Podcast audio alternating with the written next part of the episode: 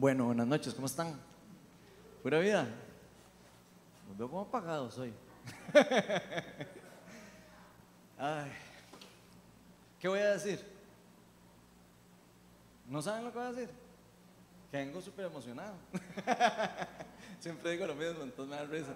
Pero es cierto, los que me conocen saben que es cierto y, y la verdad es que hoy es uno de los días que, que también vengo súper emocionado y con ganas de compartir lo que, lo que Dios ha estado poniendo en mi corazón. Y yo no sé si a ustedes eh, les ha pasado o si, o si lo habrán notado, digamos, pero yo creo que todos sabemos, digamos, de que cada uno de nosotros tenemos diferentes habilidades naturales. Yo estoy seguro que yo le pregunto a cada uno de ustedes si ustedes me van a decir en qué es bueno o buena, en algo mínimo, ¿verdad?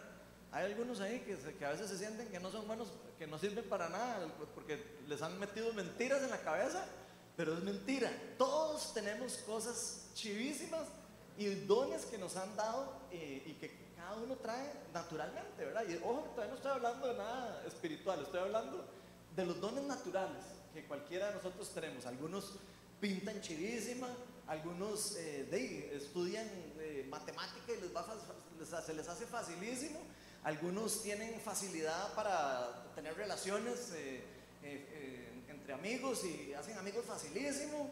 Otras personas, eh, no sé, son buenísimas para las cosas de memoria y se aprenden un montón de cosas. Yo tenía compañeros en el cole que se aprendían las, las materias de biología y esas que eran dificilísimas para, para mí, en el caso mío, que yo era como más diestro en la parte de matemática, ¿verdad? Y la gente se aprendía de memoria todo, yo no podía. Y yo decía, pero qué bárbaros, ¿cómo hacen para aprenderse todo de memoria, verdad? Y por otro lado están las personas que tienen la habilidad, como matemática, ¿verdad? Y que, de que lo entienden como todo más fácil, y uno le da cólera cuando uno no entiende, ¿verdad? Y los otros entienden un montón.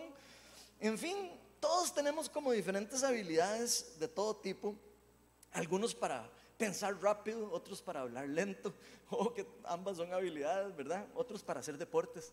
Tengo amigos que son buenísimos para hacer deportes, de hecho tengo una amiga que bueno, juega fútbol y juega mejor que todos los hombres. Y, juega pool y juega mejor que todo el mundo. Juega ping-pong y, o sea, es impresionante. O sea, realmente hay personas que tienen unos dones que uno se impresiona, ¿verdad? Desde que los traen, desde que nacen, ¿verdad?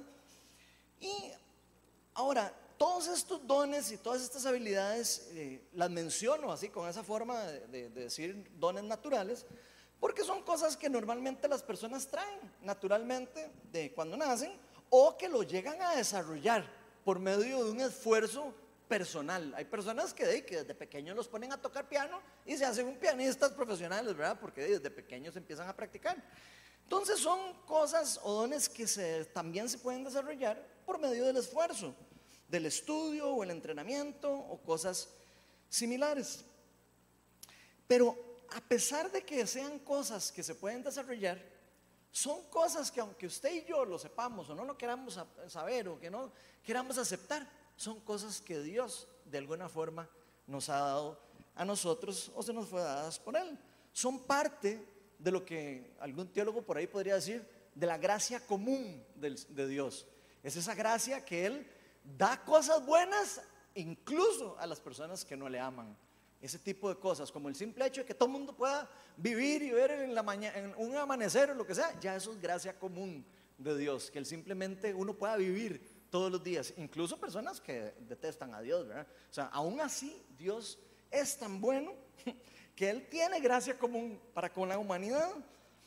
Pero ahora, indiferentemente de todo esto, eh, uno podría decir que todas esas clasificaciones de esos eh, regalos eh, naturales que nos ha dado Dios, a pesar de que sean por gracia común, son regalos que Él ha querido poner en cada uno de nosotros. Y es porque simplemente Él es un Dios bondadoso. Ahora, yo no sé si ustedes han visto lo que ocurre cuando una persona ya cristiana, digamos una persona que ya le entregó la vida a Cristo, una persona que ya recibió el Espíritu Santo, una persona que ha recibido ya no solo dones naturales, sino recibe dones sobrenaturales, el simple hecho de recibir el Espíritu Santo nos hace personas naturalmente sobrenaturales, nos hace personas que tenemos un don especial de Dios, según como dice la Biblia, el Espíritu Santo habita en nosotros. Y es todas esas habilidades que Dios nos ha dado a muchas personas, cuando se juntan o van de la mano con ese empoderamiento especial de Dios, todavía son todavía más, más poderosos. Se, llegan a hacer cosas todavía sorprendentes.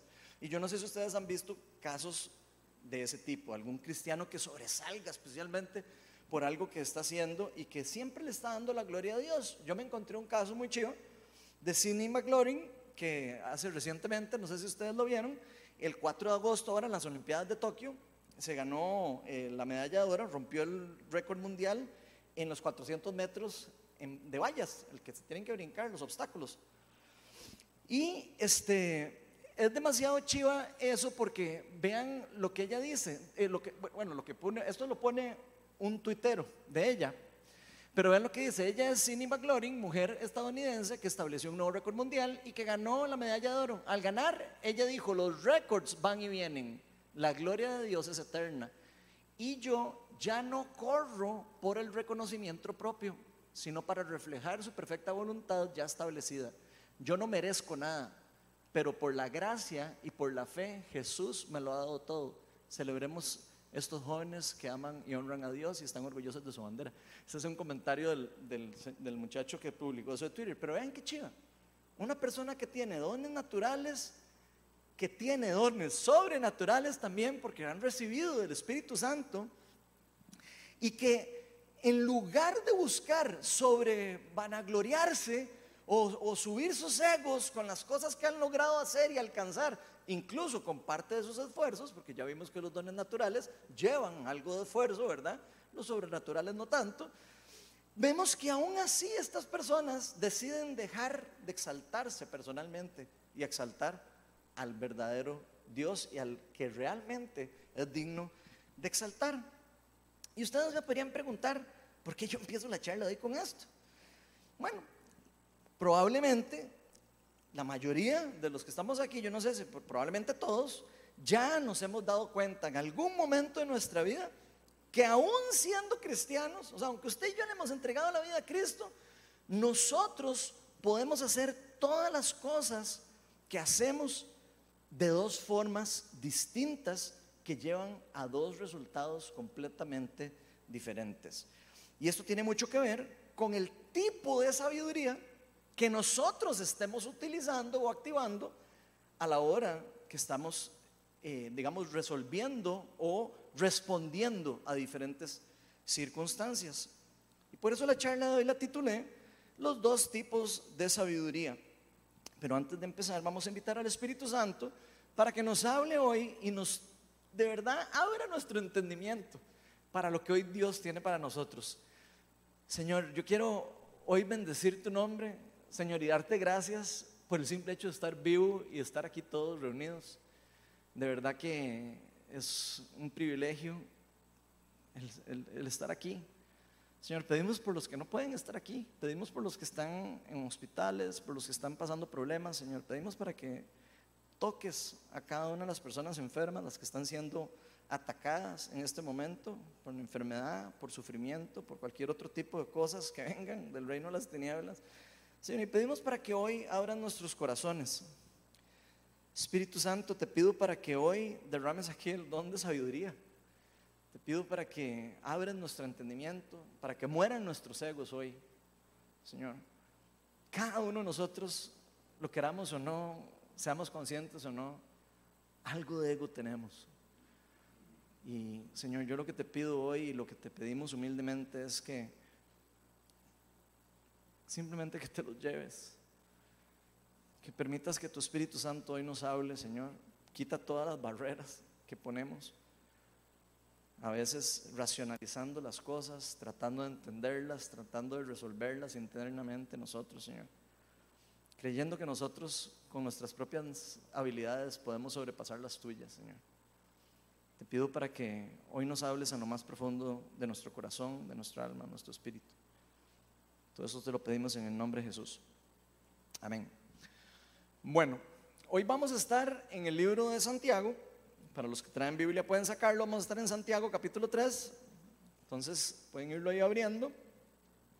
Y vamos a estar en un pasaje entre el versículo 13 y el 18. Para los que han leído el libro de Santiago, está escrito eh, por el hermano del Señor, según los estudiosos.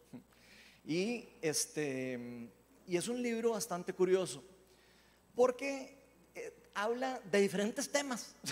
es un libro que no está como enfocado así, eh, como en un tema particular, sino usted va leyendo y cambia tema, cambia tema, cambia tema, cambia tema, en todos los versículos, es, chivísima. Y hoy vamos a estar concentrados en una parte donde obviamente Santiago eh, viene finalizando toda una parte de la fe verdadera, de la fe falsa y toda eh, una parte que está en el capítulo 2 y empieza en una parte más adelante en el capítulo 3 con esto que le voy a leer a ustedes. Y quiero aclarar que este libro fue escrito para cristianos. No fue escrito para personas que no creen en Dios. Fue fueron escritos para personas que estaban incluso siendo perseguidas por su fe. Personas que habían sido dispersadas después de la persecución, que empezaron a perseguirlos y a matar a los cristianos. Entonces, quiero que se imaginen ustedes huyendo, ¿verdad? Eh, eh, proclamando el Evangelio, ¿verdad? Eh, sabiendo que los están matando a uno, ¿verdad? Y recibiendo una carta que le están diciendo a usted, esto que le van a decir, porque así es como hay que realmente leer la Biblia, en el contexto en que las personas lo estaban, se les estaba hablando. Entonces dice Santiago lo siguiente, ¿quién es sabio y entendido entre ustedes? Que lo demuestre con su buena conducta, mediante obras hechas con la humildad que le da su sabiduría. Pero si ustedes tienen envidias amargas y rivalidades en el corazón, dejen de presumir y de faltar a la verdad. Esa no es la sabiduría que desciende del cielo, sino es la terrenal, puramente humana y diabólica. Porque donde hay envidias y rivalidades también hay confusión y toda clase de acciones malvadas. En cambio, la, sabiduría que desciende del cielo es ante todo pura y además pacífica, bondadosa, dócil, llena de compasión y de buenos frutos, imparcial y sincera. En fin, el fruto de la justicia se, siembra en paz para los que hacen la paz. Entonces, hoy vamos a estar viendo estos dos tipos de sabiduría que nos está hablando Santiago y que Dios usa, obviamente, a Santiago inspirado por el Espíritu Santo para que escriba esto para la palabra para nosotros. Y el primer tipo que vamos a estudiar de, lo que muestra Santiago de sabiduría es la de sabiduría terrenal. Eso lo vemos en el capítulo 3, versículos del 13 al 16, que dice, ¿quién es sabio eh, y entendido entre ustedes? Que lo demuestre con buena conducta mediante obras hechas con humildad, que la sabiduría. Pero si ustedes tienen envidias amargas y rivales en el corazón, dejen de presumir y de fallar a la verdad. Esa no es la sabiduría que desciende del cielo. Aquí vemos que está separando la sabiduría que desciende del cielo y la que no, sino que es terrenal, puramente humana y diabólica. Porque donde hay envidias y rivalidades también hay confusión y toda clase de acciones malvadas. Hay dos palabras ahí que me parece a mí importante que veamos en el significado antes de que entremos en, materia y es la palabra que dice mediante obras hechas con humildad. Esa palabra que está en griego, koine, es prautes y significa gentileza, no solo humildad. O sea, lo que está diciendo es que, demuestre la persona que tiene sabiduría, ¿verdad? la que viene de los cielos, con buena conducta mediante obras hechas con gentileza y con humildad. Y pongan atención porque esto es importante, lo que nos está diciendo. Y la palabra que está usando también aquí Santiago para decir con la humildad que le da esa sabiduría, ¿verdad? Es Sofía o Sofía. Y esta palabra significa no solo sabiduría, ¿verdad? Que obviamente la versión internacional la traduce como sabiduría, también significa, o se puede, puede significar inteligencia, conocimiento, entendimiento, entendimiento profundo, o incluso una habilidad humana o divina. Entonces es importante tener el contexto de eso antes de entender todo lo que nos está diciendo Dios por medio de Santiago. Y aquí lo primero que Santiago hace es preguntarnos a usted y a mí, porque a los cristianos, si ya usted le entregó la vida a Cristo, es sabio de entre ustedes? Esa es la pregunta que nos tira a nosotros. Y creo que es importante saber, por supuesto, que si Santiago está preguntándole a un cristiano que quién es sabio entre ustedes, es porque probablemente pueden haber cristianos que no sean tan sabios. Evidentemente, ¿verdad? Si nos, está preguntando a todos los cristianos quién es sabio entre ustedes, ¿verdad?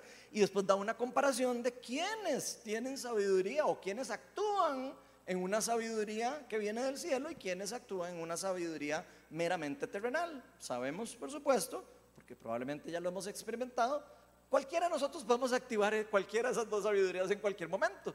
Yo de repente puedo estar actuando en la sabiduría humana y de repente puedo estar actuando en la sabiduría que viene del cielo o que viene inspirada por el Espíritu Santo.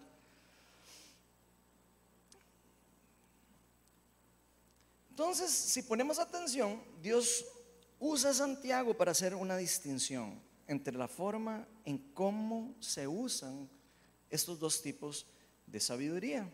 Nos dice claramente que esta sabiduría terrenal está acompañada de envidias y rivalidades en el corazón.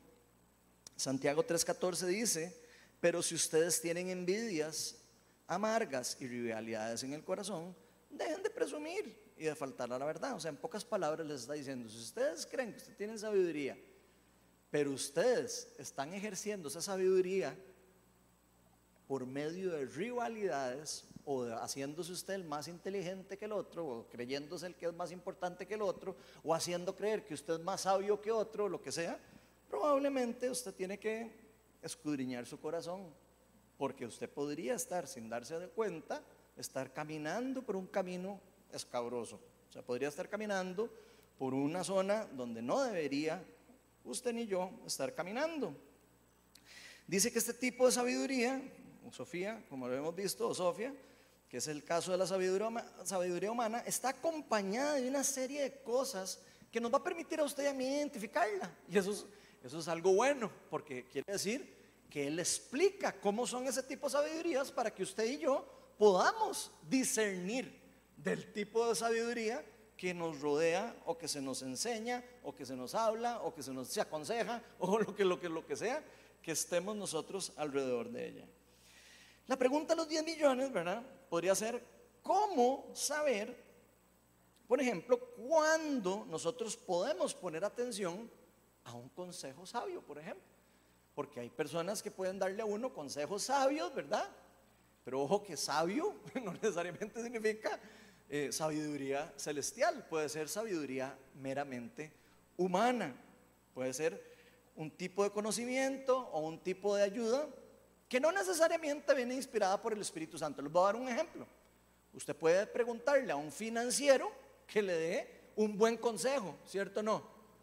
No necesariamente el consejo viene inspirado por el Espíritu Santo, viene inspirado de una sabiduría, de un conocimiento, de una práctica, de un, de un dominio sobre una materia que la persona tiene y puede darnos un buen consejo. Y eso está bien. Pero hay consejos que van más allá de las meras habilidades y que empiezan a meterse en el rango de nuestra vida espiritual. Y que ahí es donde nosotros podríamos estar preguntando, ok, ¿cuándo pongo, cuándo puedo escuchar un consejo de alguien o cuándo no puedo escuchar un consejo de alguien? ¿Cuándo le puedo poner atención o no? El otro día, ahora que estoy hablando de eso, el otro día me acuerdo que aquí recientemente eh, eh, una persona, escuché a una persona hablando al final de la celebración, y estaba comentando algo así, no, recuerdo exactamente, pero lo que quiero es que, escuchen el concepto. Decía, es como, es, mejor no, nunca recibir un consejo de nadie. Algo así estaba diciendo la persona.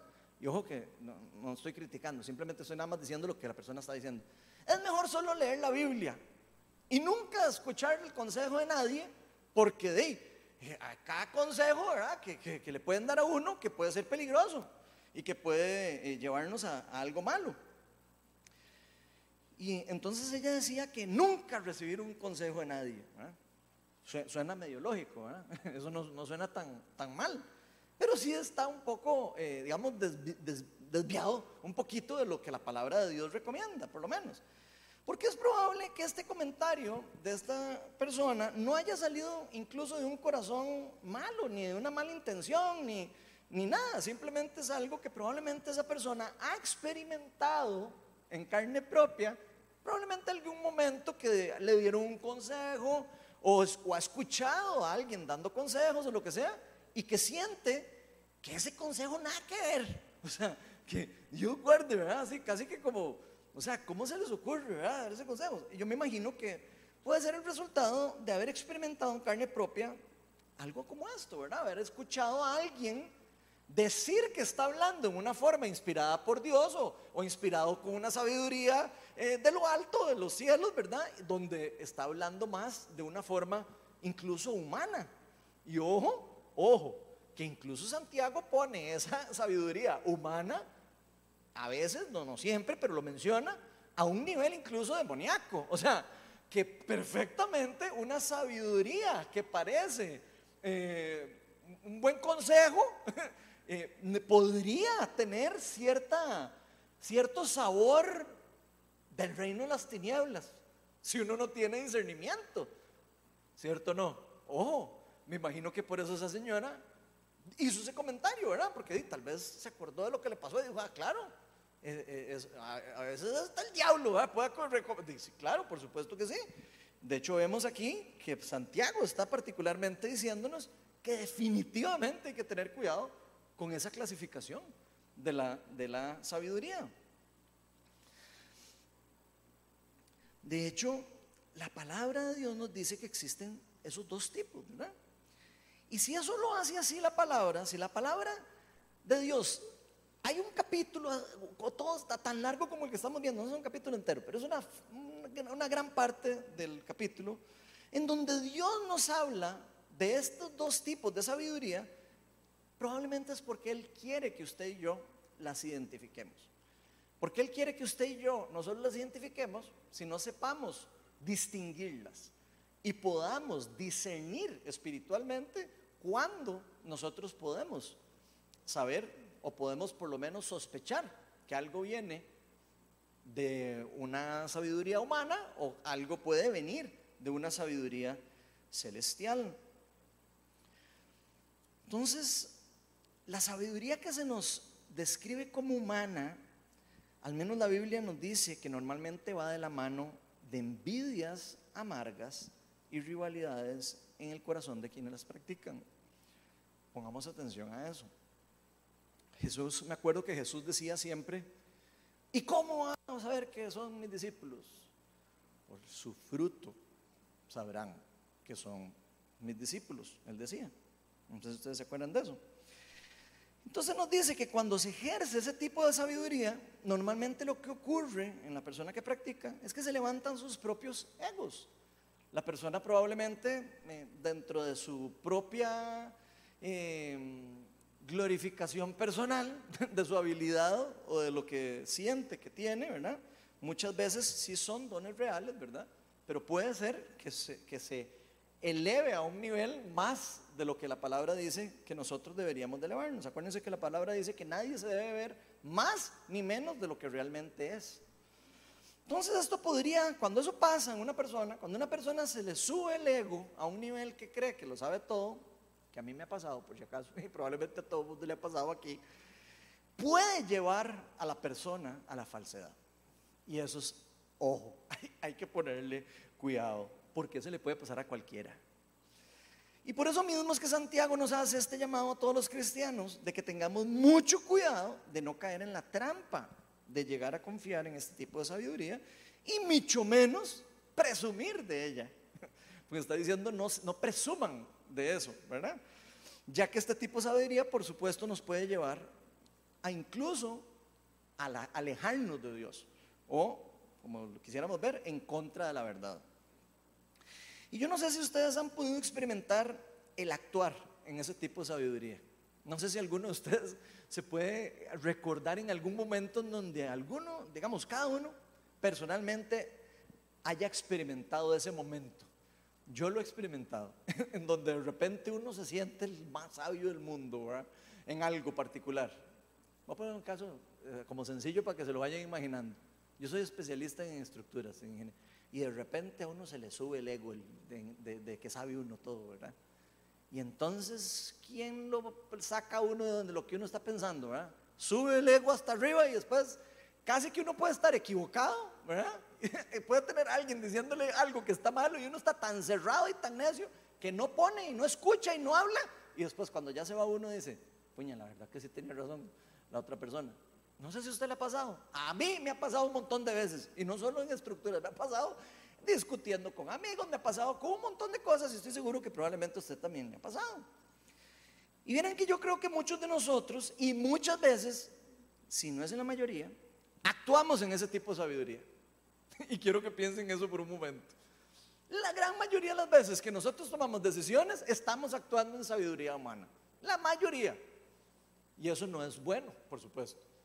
Eso es algo que nosotros deberíamos de tener más cuidado. Es algo que nosotros, por lo menos, deberíamos de decirle a Dios, ay Señor, voy a tomar esta decisión. Te pido que me des sabiduría de lo alto para tomarla. Porque ya ustedes saben, me imagino también, lo que pasa cuando nosotros tomamos las decisiones con nuestra propia inteligencia. Terminamos a veces hasta más enredados de como estábamos al inicio. Entonces, ¿por qué siento yo que a veces podríamos actuar con ese tipo de sabiduría? Sí, porque siento que aunque sea inconsciente en nosotros, ¿verdad? Nosotros tratamos de persuadir a los demás. Nosotros tratamos incluso de hacerlos creer o entender lo que nosotros estamos entendiendo o hacerlos creer que lo que nosotros estamos diciendo es lo correcto. Y no solo porque queremos saberlo, sino que queremos imponérselos. La mayoría de las veces que actuamos en ese tipo de sabiduría estamos queriendo imponerle a la persona una verdad o una lo que yo creo que es una verdad. Y queremos convencerlo casi que como, como si se tragara una cuchara, y metérselo en la boca, así, ¿eh? aunque no le guste. Pero esto nunca es realizado por medio de la paz. Y pongan atención a las palabras porque en ese versículo se nos habla particularmente de todo ese que va acompañado de esos dos tipos de sabiduría. Y en esto yo les confieso que yo he pecado montones, como les digo. Yo, los que me conocen saben que yo soy un poco impulsivo, un poco diría, estoy tirándole bajito, ¿verdad? Eh, soy, impulsivo, eh, soy imperactivo y, emocionado y apasionado y, normalmente las personas que somos así a veces pensamos más rápido de lo que, de lo que logramos entender, ¿verdad? Y de repente, flacata, pum, y algo pasa. Y después estamos, ay Señor, trágame tierra, ¿verdad? No sé si a usted le pasa lo mismo que a mí, pero a mí me ha pasado mucho. Especialmente cuando me meto en discusiones que suenan así medio, que podríamos entrar como a, describirlas como necias. La palabra nos dice, no se metan en discusiones necias, para nosotros nos encanta meternos en las discusiones necias, por lo menos yo soy de los que me, atraen esas discusiones, yo no sé ustedes. Pero al final de cuentas, esas discusiones o esas, eh, eh, digamos, eh, circunstancias en las que participamos tratando de imponer una idea o algo, ¿verdad? No están edificando a los demás. No están transmitiendo lo que la palabra está diciendo aquí, sembrando en paz. No están edificando, no están construyendo, más bien están cuidado y no destruyendo.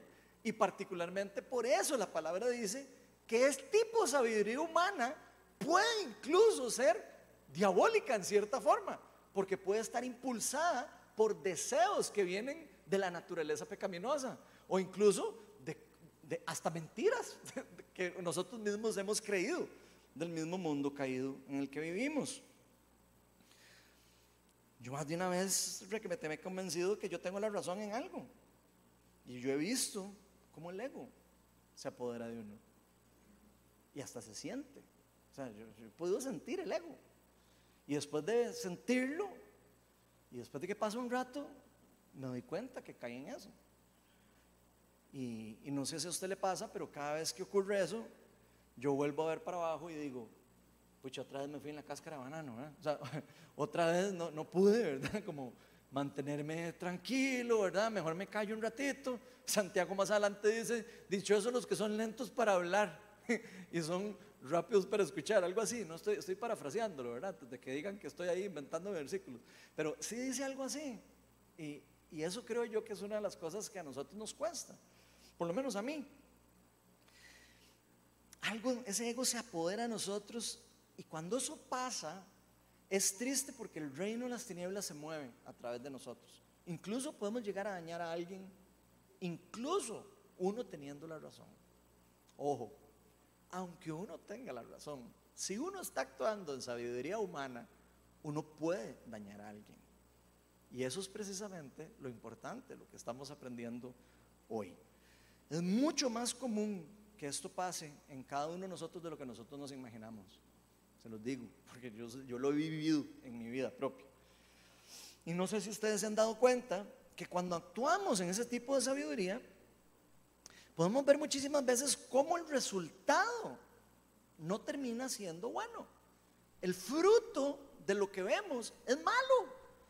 Es algo que usted después no analiza y dice, ¿qué salió bueno de eso? Nada. Tenía razón, sí, pero no, ¿qué salió de ahí? Bueno, nada. Más bien hasta, hasta feo, se fue. Un ambiente feo, un, ambiente complicado. Incluso nos lleva a rivalidades, como dice aquí la palabra entre personas, entre nosotros mismos y personas que nosotros queremos. No estoy hablando ni siquiera de personas que uno conoce ahí de vista, no, estoy hablando de personas que uno ama, personas con las que uno eh, se, tiene que, digamos, rozar constantemente, ¿verdad? Y digo rozar porque la palabra dice que el hierro se fila con el hierro y el hombre con el hombre, ¿verdad? Entonces sabemos que vamos a tener un, un roce siempre con las personas que tenemos cerca, pero tenemos que tener cuidado con qué tipo de sabiduría estamos actuando a la hora que, nos, que interactuamos entre nosotros. Porque sin darnos cuenta podemos tener la razón, pero podemos estar dañando a un ser querido. Podemos estar haciéndole daño a alguien que queremos. Y quiero decirles una cosa, aunque ustedes no lo crean, hoy Dios a mí me está haciendo así.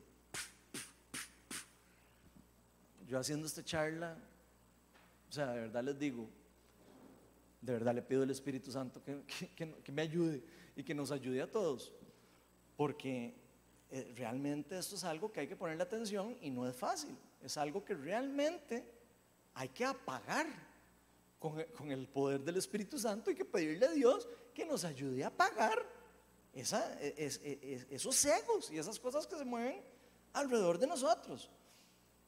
Y ahí es cuando nos damos cuenta que realmente nos falta mucho que aprender o por lo menos yo, se los digo yo en mi caso. Eh, creo que todos los días nosotros estamos aprendiendo cosas nuevas. Creo que todos los días nosotros estamos aprendiendo a mejor, a ser mejores siervos de Dios. Creo que cada día que pasa, cada día, cada experiencia, cada error que cometemos, que hacemos a la hora que, que fallamos en todo eso, también estamos en construcción. Estamos aprendiendo, estamos desarrollando nuestro carácter. Y por eso no me extraña para nada que Santiago diga que la sabiduría terrenal es puramente humana y diabólica, porque nunca viene inspirada por Dios. Santiago 3:16 dice, porque hay, porque donde hay envidias y rivalidades también hay confusión. Atención, aunque haya verdad, hay confusión. Y toda clase de acciones malvadas. O sea, hay cosas que ocurren después de eso que pueden terminar siendo totalmente destructivas para nosotros. Y ojo que las advertencias que Santiago está dando, tal y como les dije al inicio, es para los cristianos. No le está hablando a inconversos, le está hablando a personas que ya han tenido un encuentro con Dios. Le está hablando a personas que ya han tenido un encuentro con Cristo y que están en ese camino de cambio de carácter, en ese camino de santificación, de transformación que es en el que yo creo que estamos todos nosotros. Y sinceramente creo que a todos nosotros nos puede pasar esto. Y no hay excepción. Aquí usted podrá decir, ay, es que Ronald, ¿cómo se jala tortas de vez en cuando con eso? No, no. Todos caemos en esto.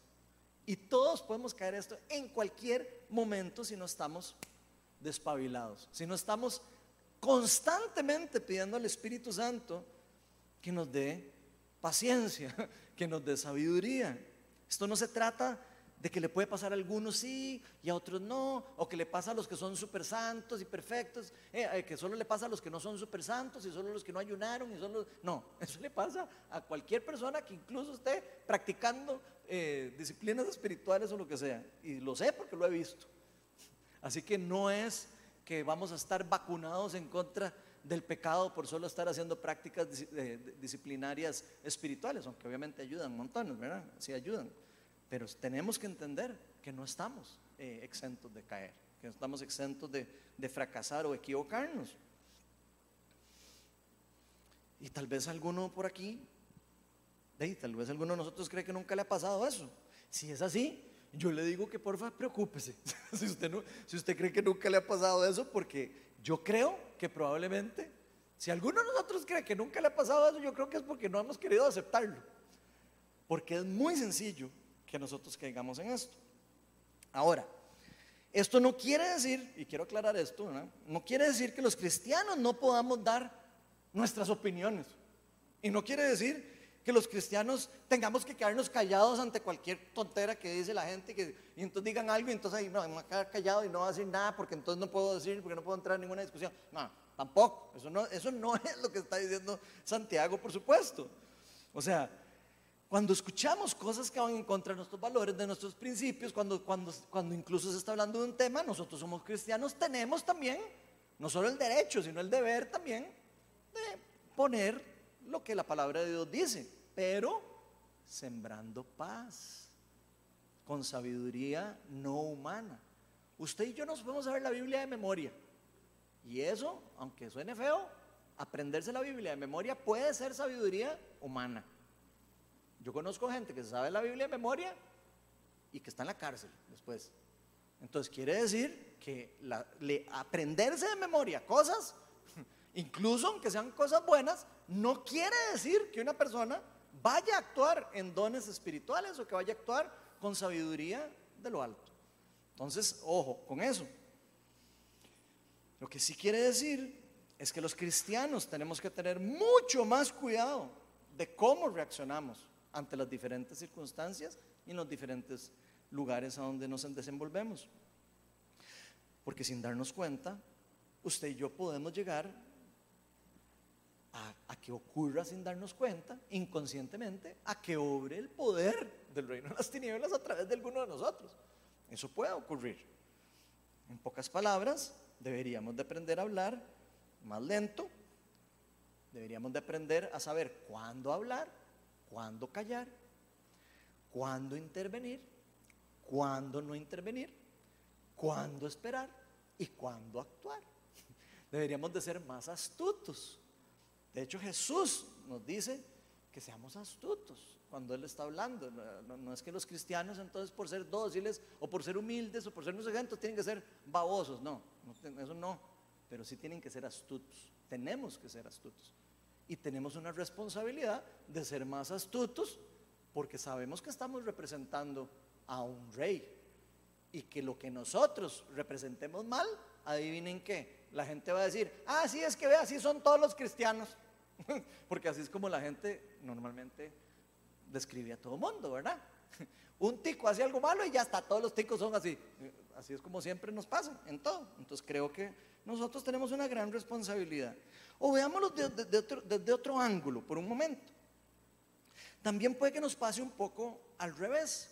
¿Cuántas veces alguien nos quiere dar ayuda en algo o consejo de algo con una buena intención y más bien nosotros actuamos con una mala actitud por una envidia, por una rivalidad, o por una desconfianza, o por un dolor, o por una herida interna, o una desconfianza. Y permito que la sabiduría humana cautive mi mente y me haga pensar diferente a lo que debería estar pensando de la persona que me está hablando. No sé si me, agarraron ahí con esa frase tan larga, pero puede pasarnos eso. Puede pasar la sabiduría que se activa en nosotros. Puede activarse una sabiduría humana en un momento cuando alguien lo que está queriendo hacer es ayudarnos.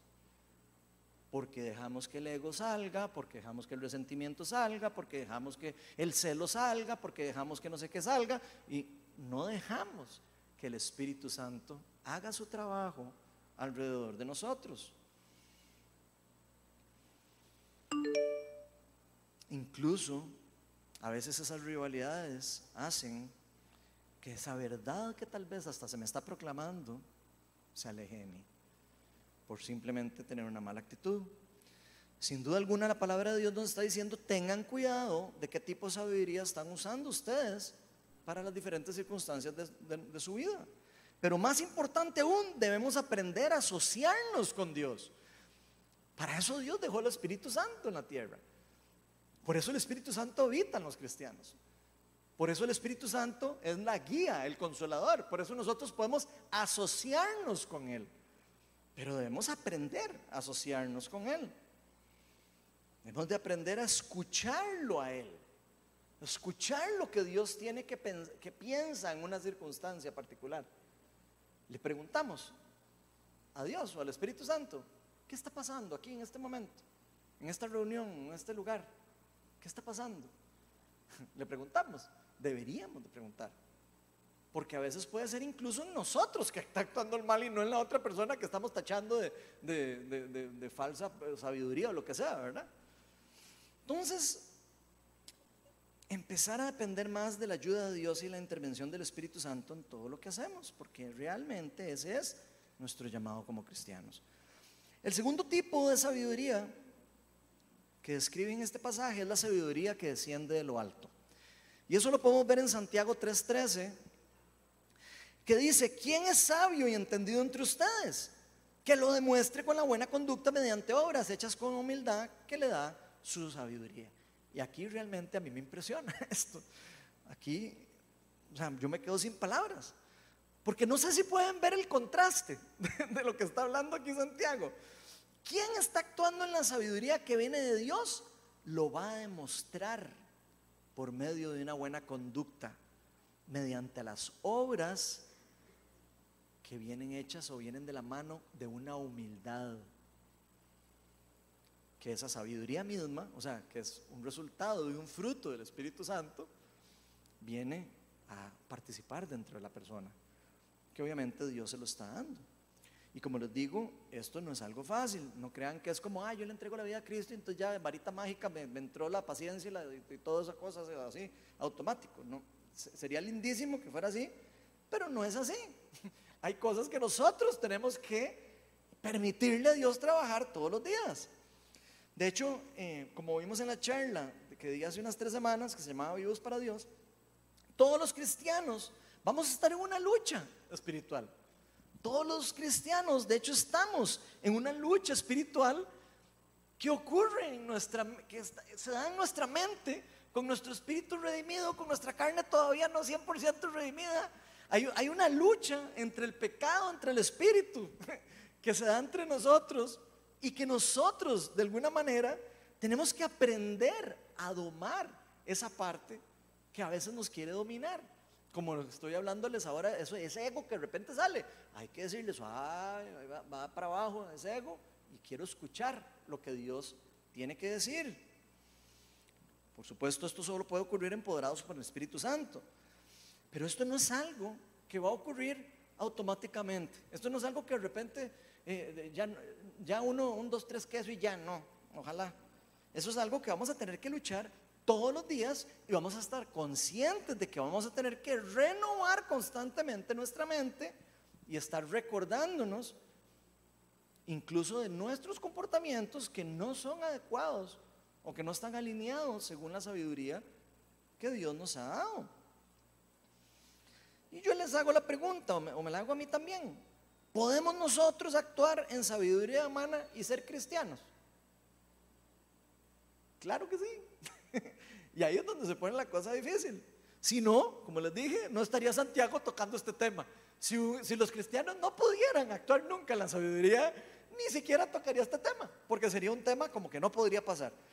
Lo importante para nosotros como cristianos, entendiendo que obviamente estamos en una lucha, que somos todavía imperfectos, que estamos en un proceso de santificación, que estamos en transformación, es que permitamos al Espíritu Santo que nos lleve a una actitud de humildad, que nos lleve a una actitud de no vernos a nosotros más arriba que los demás. El problema empieza cuando uno, llámese usted o yo, de repente vemos a otro como más pequeñito y empezamos a verlo para abajo. Ahí es donde empieza el problema. Y créanme que eso no son procesos fáciles a veces de vencer. porque eso es parte del proceso, como les dije, de santificación. ¿Cuántas veces no hemos podido nosotros actuar por medio de la sabiduría, de la sabiduría que desciende del cielo, por ejemplo?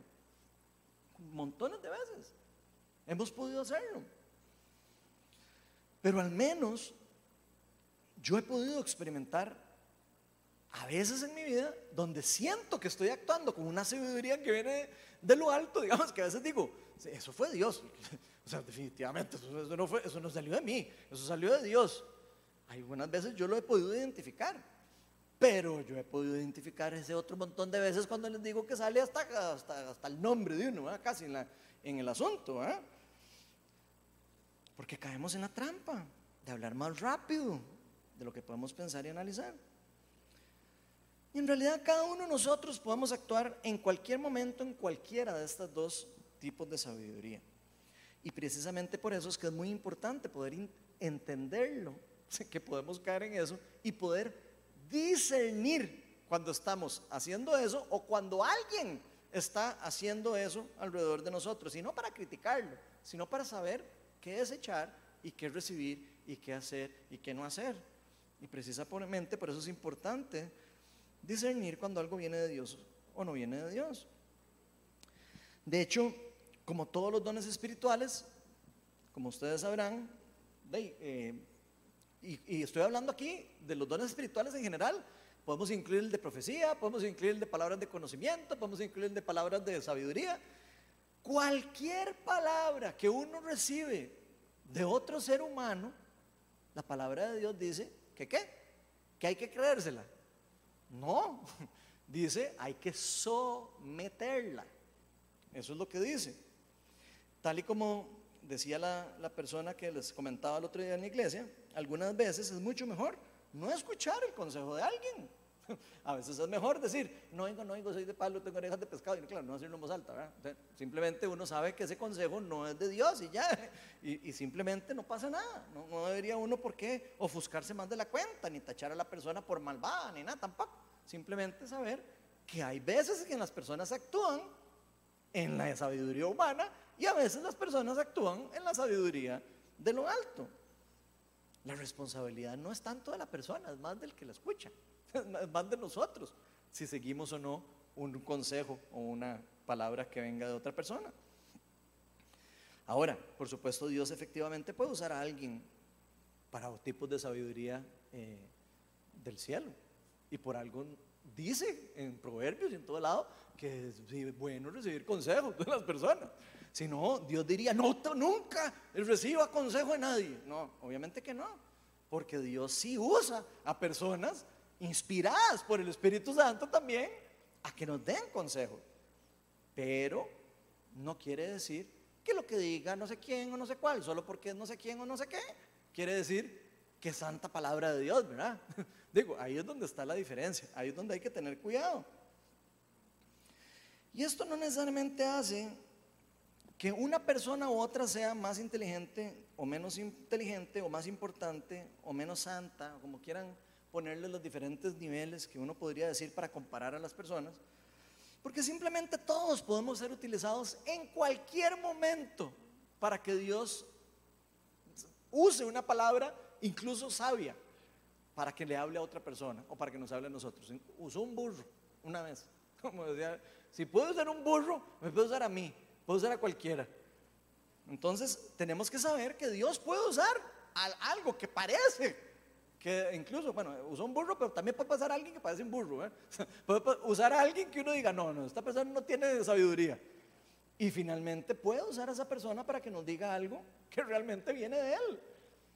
Y nosotros no podemos tampoco como decir, ay, no oigo, no oigo solo porque alguien tiene una apariencia de un tipo, lo que sea, o porque creo que tengo un, un, bias de, que, de, lo que esa persona cree o lo que sea.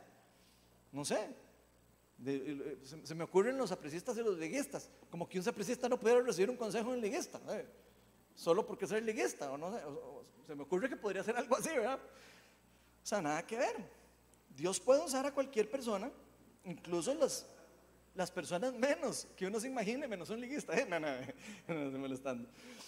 Pero sí tenemos nosotros que definitivamente usar el discernimiento. Vamos a tener que tener en algún momento que someter esa palabra y ver que si esa palabra tengo que recibirla o si tengo que rechazarla o qué tengo que hacer con eso. Es algo que nosotros vamos a necesitar del Espíritu Santo para discernir. Eso es muy parecido a lo que nos dice Juan, el apóstol Juan, en primera de Juan 4.1. Eh, Vean lo que dice ahí. Dice, queridos hermanos, ojo que no es exactamente hablando de esto, pero tiene el sentido de lo mismo. Vean, no crean a cualquiera que pretenda estar inspirado por el Espíritu, sino sometanlo a prueba para ver si es de Dios, porque han salido por el mundo falsos profetas. ha sido más claro. No crean a cualquiera que les diga que hoy sí, así es el Señor Todopoderoso. No me puede decir eso. A ver, ¿qué dijo? ¿Qué, ¿Qué, dijo el Señor Todopoderoso? si no está en la Biblia, no lo dijo. no necesariamente, ¿verdad? O sea, hay, que someterlo, ¿verdad? Y hay que ver si, ¿verdad? Está alineado con la Biblia. Si no está alineado con la Biblia, mm, hay que tener más duda, ¿verdad? Sabemos que no todo está en la Biblia también. Digo, por si acaso. Alguno podría estar diciendo, bueno, hey, pero, y, pero y, las palabras proféticas y no sé qué, ¿verdad? Uno podría decir, ¿verdad? Que sí, toda la verdad, eh, todo, lo que la, todo lo que la Biblia dice es verdad, pero no toda la verdad está en la Biblia. Estamos claros con eso. Hay cosas que no se sabe, o sea, que no todas las cosas están en la Biblia, pero lo que sí está en la Biblia, sí sabemos que es verdad. Entonces, nosotros podemos usar la palabra de Dios que está en la Biblia para poder someter las cosas que se nos dicen que algo está diciendo Dios y que podría estar, eh, se podría estar contradiciendo en la Biblia. Eso es una forma de discernir espiritualmente, pero para eso hay que conocer la Biblia, para poder decir, a ver, ¿qué piensa Dios de eso? No, mira, es que Dios no tiene favoritos. ¿eh? Ah, bueno, y si Dios no tiene favoritos, entonces, me, explico. O sea, hay que conocer la palabra de Dios para poder eh, discernir algunas cosas, especialmente cuando vienen de otras personas, especialmente con el miedo como el, de este caso de esta persona que decía, no reciban consejos de nadie, ¿verdad? Que creo que es un extremo, ¿verdad? El extremo sería como no querer recibir consejo a nadie, a diferencia de poder escuchar un consejo de alguien, someterlo y ver si se alinea la Biblia. Y si se alinea la Biblia y Dios me lo confirma, ok, vámonos, estamos bien. Si no, no. En pocas palabras, cualquier palabra que se nos da nuestra obligación como cristianos, someterla para saber si es de Dios o no. Entonces, de hecho, algunas de las formas en cómo podríamos empezar sometiendo esas palabras es viendo también de qué están acompañadas esas palabras. El mismo Santiago nos lo está diciendo. Santiago nos dice, la sabiduría que viene del cielo está acompañada de buena conducta y humildad. Vean qué importante. Entonces de repente alguien ahí me da una palabra, ok, una de las primeras cosas que uno podría hacer, eh, la conducta de esa persona. No necesariamente, ¿verdad? Nada más estoy diciendo una de las cosas que podría ayudarnos a nosotros a discernir. Como les digo, puedo ser un burro para decirle a uno, pero si uno ve que la persona tiene una mala conducta, que uno ve que la persona eh, tiene malos frutos y todo, probablemente el, el, el, credimímetro, si, hubiera una forma para de, medir el, si le creo o no lo que me está diciendo, se va a bajar, ¿verdad? ¿Por qué? Porque la palabra nos está diciendo que todo lo que viene de Dios viene asociado a un fruto también. Entonces, viendo el fruto de alguien o viendo el fruto de un ministerio o viendo el fruto de una persona, uno puede también, en cierta manera, decir, ok, esta persona es un poco más confiable, podría confiar un poco, pero no quiere decir que sea 100% confiable. Ojo, ojo, ¿verdad? Importante eso. Proverbios 2, del 1 al 5 dice, hijo mío, si haces tuyas mis palabras y atesoras mis mandamientos, si tu oído inclinas, si tu oído inclinas hacia la sabiduría y de corazón te entregas a la inteligencia, si llamas a la inteligencia y pides discernimiento, si la buscas como a la plata, como a un tesoro escondido, entonces comprenderás el temor del Señor y hallarás el conocimiento de Dios. La sabiduría que viene de Dios es algo que se busca, es algo que se anhela, es algo que, hay que tener hambre de tener. No es algo como que, ah, sí, ahí está la sabiduría de Dios, y sí, algún día alguien me la va a contar. No, la sabiduría de Dios es algo que hay que escudriñar, es algo que hay que buscar, es algo que hay que perseguir, es algo que hay que eh, estudiar incluso. Nosotros, especialmente como cristianos, deberíamos de estudiar las escrituras, deberíamos de estudiar la palabra de Dios, deberíamos de estar buscando palabras, eh, eh, o sea, buscando la, la verdad dentro de lo que ya Dios nos habló. Proverbios 11.2 dice, con el orgullo, y pongan atención a esto, con el orgullo viene el oprobio, y eso significa deshonra pública, por si no sabían. O sea, con el orgullo, todo eso que les expliqué, que a veces le sale a uno, ¿verdad? Y hasta que se siente uno así, el olor a orgullo, ¿verdad? Con el orgullo viene la deshonra pública, está diciendo. Con la humildad, la sabiduría. Entonces, pongamos atención, ¿cuál es la forma de cómo escuchamos y cómo nos comportamos para poder recibir de la sabiduría del Señor? En pocas palabras, la sabiduría que enciende el cielo es algo que está disponible para todos los cristianos. Eso lo sabemos. En cualquier momento, puede en cualquier momento, en cualquier lugar, eh, estar disponible para nosotros. La diferencia está en si queremos o no, uno, someter nuestros egos. Porque incluso podríamos tener nosotros sabiduría de algo de Dios incluso. Pero si no sometemos nuestros egos y no sabemos cómo transmitirla, podemos hacer un daño. ¿Cuántas personas no se han dañado por iglesias? ¿Qué significa eso? Una mala administración de probablemente algo de buena sabiduría en algún lugar. O sea, puede ser que la intención sea buena, puede ser que la, que la sabiduría esté ahí, pero la forma en como yo lo transmito, la forma en como yo actúo, la forma en como yo respondo, puede hacer un resultado diferente, aunque tenga la verdad en la palabra, en la boca. Y vean lo profundo que es esto, el cuidado que hay que tener, porque podemos estar en la verdad, pero podemos dañar. Tenemos la palabra dice que la lengua tiene el poder para bendecir y para maldecir. Y eso puede pasar hasta que teniendo una buena intención. Yo más de una vez con una buena intención me he jalado una torta por la forma en cómo hablé o la forma en cómo reaccioné o la forma en cómo administré mi personalidad. Y creo que eso es importante para cada uno de nosotros. Cada uno de nosotros debemos escudriñar nuestro carácter. ¿Qué es lo que está ocurriendo en nuestro corazón? Y no para decirnos ahí, es que qué malvado Ronald. No, no, no, no. No para eso, sino para crecer para poder ver cuando nos equivocamos, para poder ver, mira, hoy jugué demasiado vivo. Ojalá podamos identificar eso. Y podamos identificarlo para cambiarlo. Podamos identificarlo para la próxima vez hacerlo diferente.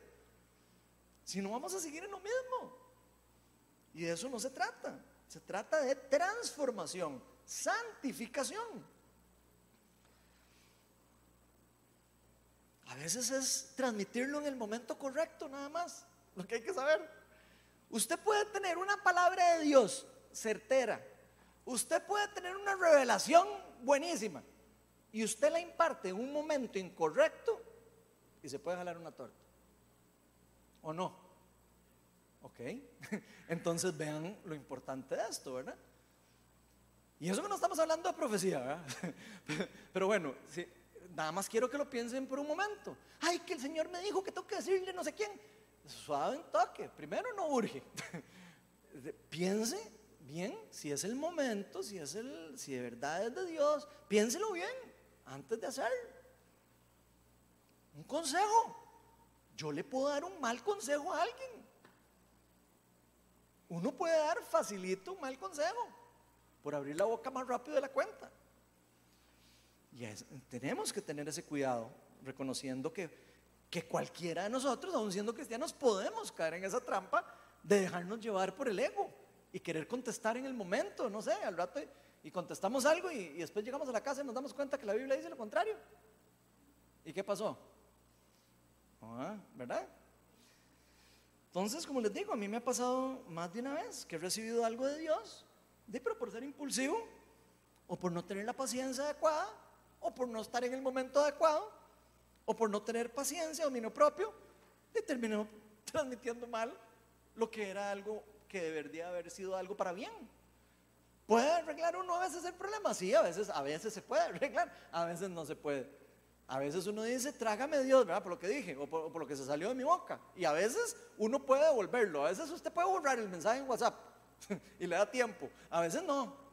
A veces se le fue el mensaje. Y ya que Entonces tenemos que tener ese, ese, dominio propio.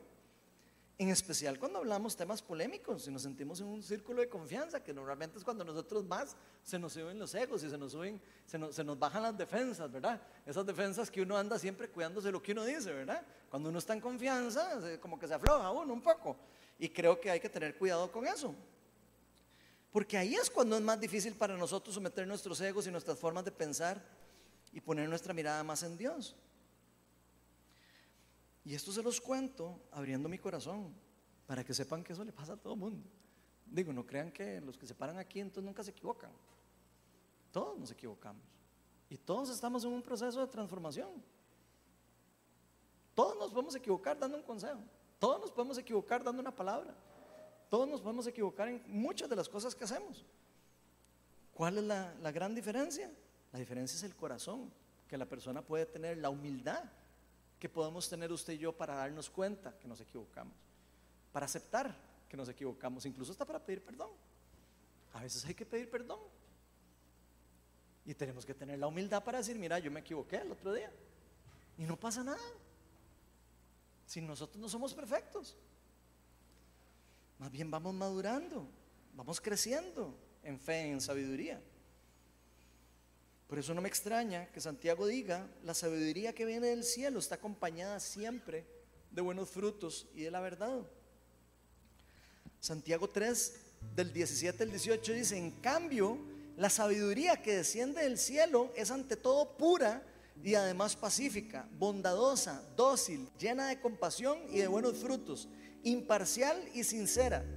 En fin, el fruto de la justicia se siembra en paz para los que hacen paz. Así que nos termina diciendo en estos versículos que este tipo de sabiduría es ante todas las cosas pura. Y no solo eso, sino pacífica, bondadosa, dócil. Escuchen las palabras que van a la par de las palabras que salen de una persona que está hablando en una forma sabia, llena de compasión, sincera, imparcial. O sea, que no tiene nada que ganar ni perder cuando da el consejo.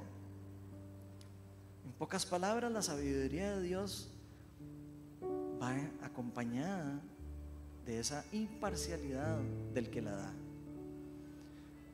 Por ejemplo, uno podría preguntarse, ¿qué está ganando la persona que da el consejo? Por ejemplo, una forma interesante de, de someter la palabra que alguien da. ¿Qué está ganando esta persona a la hora de darme este consejo? ¿Está ganando algo? ¿No está ganando nada? Son cosas importantes que nosotros debemos contemplar. Porque ojo que son llaves que Santiago nos está dando. Que Dios nos está dando para discernir incluso para cuando los consejos que nos puedan dar vienen o no de lo alto. O cuando puede venir de un corazón dañado de una persona. Que varios podemos tener corazón dañado. Tan es así que Santiago termina diciendo, en fin, el fruto de la justicia se siembra en paz para los que hacen la paz. Y esta frase final es la que más nos debe retar a todos, porque el verdadero fruto de justicia se siembra siempre en paz para los que hacen la paz. Entonces yo no sé si a ustedes les está pasando hoy como me está pasando a mí. Que en este momento pueden tal vez sentir que después de haber escuchado este pasaje, este, esta exhortación, este, este, esta confrontación que Dios nos ha puesto delante hoy, y nos damos cuenta que nos falta mucho por madurar, que nos hace darnos cuenta que somos vasijas en un proceso de transformación, que estamos muy lejos de ser perfectos y que cada uno de nosotros deberíamos de entender que estamos en ese proceso. No podemos pretender ser perfectos, nunca equivocarnos. Y entonces no podemos nunca aconsejar a nadie porque entonces hasta que no seamos perfectos no podamos hacer nada. Tampoco. Porque de eso no se trata. La comunidad se trata más de aprender juntos. Se trata más de disipularnos entre nosotros. Se trata más de aprender del error de otro. Se trata más de lo que Aprendo de una persona que ya pasó por un problema, que experimentó algo y que yo puedo aprender de eso. Como decía ahora que estaba hablando con Otto, había un dicho, que no, me acuerdo bien cómo decía el dicho, pero dice como que nadie aprende en, carne ajena. Me, me hizo gracia porque yo coincido con él. Eso no es cierto. Uno sí aprende de la carne. Especialmente los cristianos, que tenemos el Espíritu Santo. Que podamos oír lo que otra persona ha vivido y decir, puña, qué chiva que compartió esto conmigo, abrió corazón. Qué chiva que usted y yo podamos abrir nuestro corazón y decirle a la persona que tenemos a la par, que yo soy imperfecto. Tal vez alguno de ustedes incluso ni me conoce y, cree que, no sé, que, yo nunca me equivoco, que lo que sea, y, no es así. Y, se los digo, todos los que estamos aquí nos equivocamos. Y eso es lo lindo de la comunidad, de poder equivocarnos, aprender de los demás, que se nos corrija con amor, que esa corrección y esa sabiduría se siembre en paz se siembre siempre con una actitud de crecimiento, de edificación. Pero vieran que yo hoy, en este caso, sentí que Dios nos está enseñando a cambiar hoy. Y siento que nos ha estado incomodando hoy, tal vez hasta cuando empecé la charla, para que cada uno de nosotros finalmente nos parezcamos más a Él. De eso se trata, de parecernos más a Él. Ojalá usted no se vaya aquí como diciendo, ah, es que yo soy un tortero y que todo. No, no, o sea, está bien que vea los errores y todo, y que veamos los errores de cada uno. Pero ojalá que lo use para cambiar. Que no lo use para dejar que el enemigo tampoco lo destruya y le haga creer que usted no es quien realmente es. Sino que dejemos al Espíritu Santo transformarnos, cambiarnos y agarrar nuestros errores y usarlos para el bien. Que aprendamos a recibir de la sabiduría cada día nosotros podemos recibir de Dios sembrando en paz. De hecho, hay algo que siento que, que todos tenemos que reflexionar. Y es que hacer cosas para Dios mal hechas es muy fácil. y quiero que se grabe eso. Hacer cosas en nombre de Dios mal hechas es muy fácil. De hecho, todos los días las personas hacemos o hacen cosas nombre de Dios. Y no, se hacen bien. Y es fácil. Lo difícil es hacer las cosas de Dios bien hechas. Con la intención del corazón bien hecho. Estando asociados con Él. Dejándolo actuar a Él. No tanto lo que yo pienso, lo que yo quiero, lo que yo, lo que a mí, lo que yo anhelo, sino qué es lo que Dios quiere hacer. ¿Qué es lo que Dios está haciendo? Ojalá que lo dejemos actuar a Él y que vayamos de la mano en este proceso de santificación. Este proceso donde poco a poco usted y yo vamos renunciando a nuestros egos, donde usted y yo poco a poco vamos entregando a Dios todas las cosas, incluso malas que podamos tener. Si hay algo que le quiero pedir hoy a Dios para todos nosotros es que nos llene con su Espíritu Santo. Ven, Espíritu de Dios. Abre nuestro entendimiento, Señor. Abre nuestro corazón. Que nos llene cada día más tu sabiduría que desciende en lo alto. Vamos a ponernos todos de pie y vamos a invitar al Espíritu Santo para que hoy se mueva con poder, con libertad. Que nos siga hablando, que nos siga exhortando, que nos siga recordando que todo lo que Él escribió es para que nosotros lo aprendamos, lo pongamos en práctica, que lo estudiemos. Ven Espíritu Santo, más de ti Señor. Yo quiero invitar al Espíritu de Dios de que si hay alguien aquí que que tal vez como yo se siente en este momento de que simplemente sabe que se ha equivocado varias veces con esto. Y tal vez se siente mortificado, mortificada. Y tal vez usted puede estar pasando en algún momento, hasta se siente cargado. Yo quiero decirle que la carga de Dios nunca es pesada. Cuando nosotros estamos cargados por algo así feo, normalmente es una carga que no viene de Dios. El yugo de Dios es liviano, dice la palabra. Así que lo pesado, probablemente confesándolo, se, se va. Soltándolo se va. Entregándoselo al Señor se va. Los errores, nuestras equivocaciones, las tortas que nos hemos jalado, cualquier tipo de cosas que hayan pasado en nuestro pasado, Jesús nos da el privilegio de venir a Él y decirnos, aquí está, yo no puedo cargar con esto.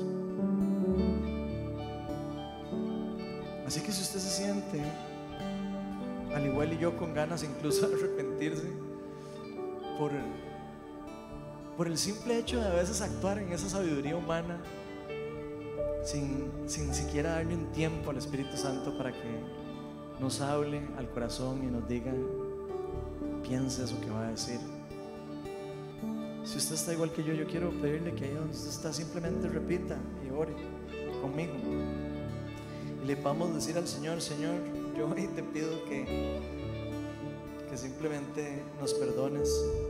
Perdóname, Señor, por cualquier palabra que yo haya usado tiempo equivocado, de una forma equivocada, sin saber medir el ego con el que se, que se me estaba moviendo, nos estábamos moviendo. Señor, te pedimos para que nos enseñes humildad, que nos hagas humildes. Permite que la sabiduría que viene de lo alto, Señor, penetre en cada uno de nosotros. Por favor, recuérdanos, Señor. Recuérdame cada día que nos pase esto. Que queremos aprender a sembrar siempre en paz. En el nombre de Jesús. Amén. Vamos a adorar al Señor con todo nuestro corazón. Y ojalá toda esta exhortación que nos llevamos hoy en el corazón sea para edificación del cuerpo, transformación arrepentimiento, fortalecimiento del cuerpo de Cristo.